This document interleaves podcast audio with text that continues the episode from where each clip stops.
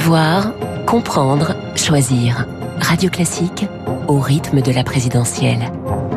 L'édito politique avec le Figaro. Et avec à 8h12 sur Radio Classique, Guillaume Tabar. Bonjour Guillaume. Bonjour Renaud. Emmanuel Macron s'est rendu euh, dès hier dans le Nord et dans le Pas-de-Calais, terre de Marine Le Pen. Quels seront le, le, ton et de la ligne et la ligne de campagne en fait de ce second tour pour Emmanuel Macron? Bah Écoutez, déjà ce sera une campagne, une vraie. Euh, il lui a été assez reproché de s'être déclaré trop tardivement, d'avoir refusé le débat, de s'être contenté du strict minimum en termes militants.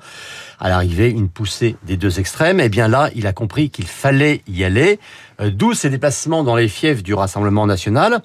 Une manière pour lui de montrer qu'il n'a pas peur d'aller au contact, mais aussi qu'il va à la rencontre de l'électorat populaire, celui qui lui fait défaut et qui est le point fort de sa rivale.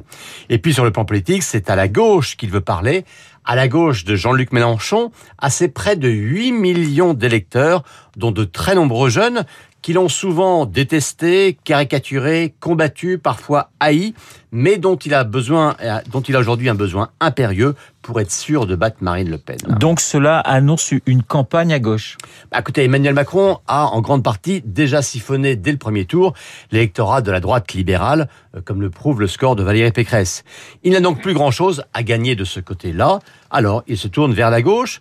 Or, en cinq ans, le fossé n'a cessé de se creuser entre Macron et la gauche.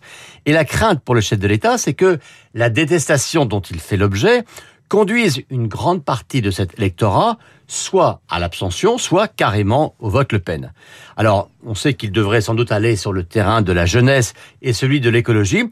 Et puis, hier, surprise, il a fait ce qu'on appelle un bouger sur les retraites. Alors, que veut-il faire? Pourrait-il renoncer à cette réforme?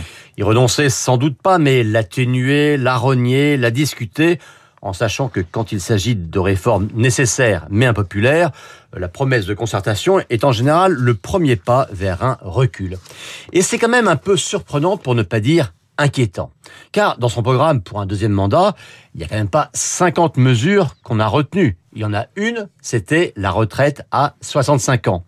Et c'est ce courage réformateur qui avait séduit une partie de la droite. Mais c'est évidemment le chiffon rouge absolu pour la gauche mélanchoniste eh bien, la campagne de second tour n'est pas commencée depuis 24 heures que déjà Emmanuel Macron dit qu'il n'est pas un fétichiste des 65 ans, qu'il faudra en discuter, prendre du temps, organiser, pourquoi pas, un référendum, référendum dont on imagine très bien la réponse sur un tel sujet. Ben, commencer comme ça, et si rapidement, ça ne donne quand même pas une impression de grande détermination euh, dans la réforme, et ça fait quand même très cher payer la voix mélanchoniste, sans pour autant qu'Emmanuel Macron puisse être certain que cela suffise à les convaincre. L'édito politique de Guillaume Tabar.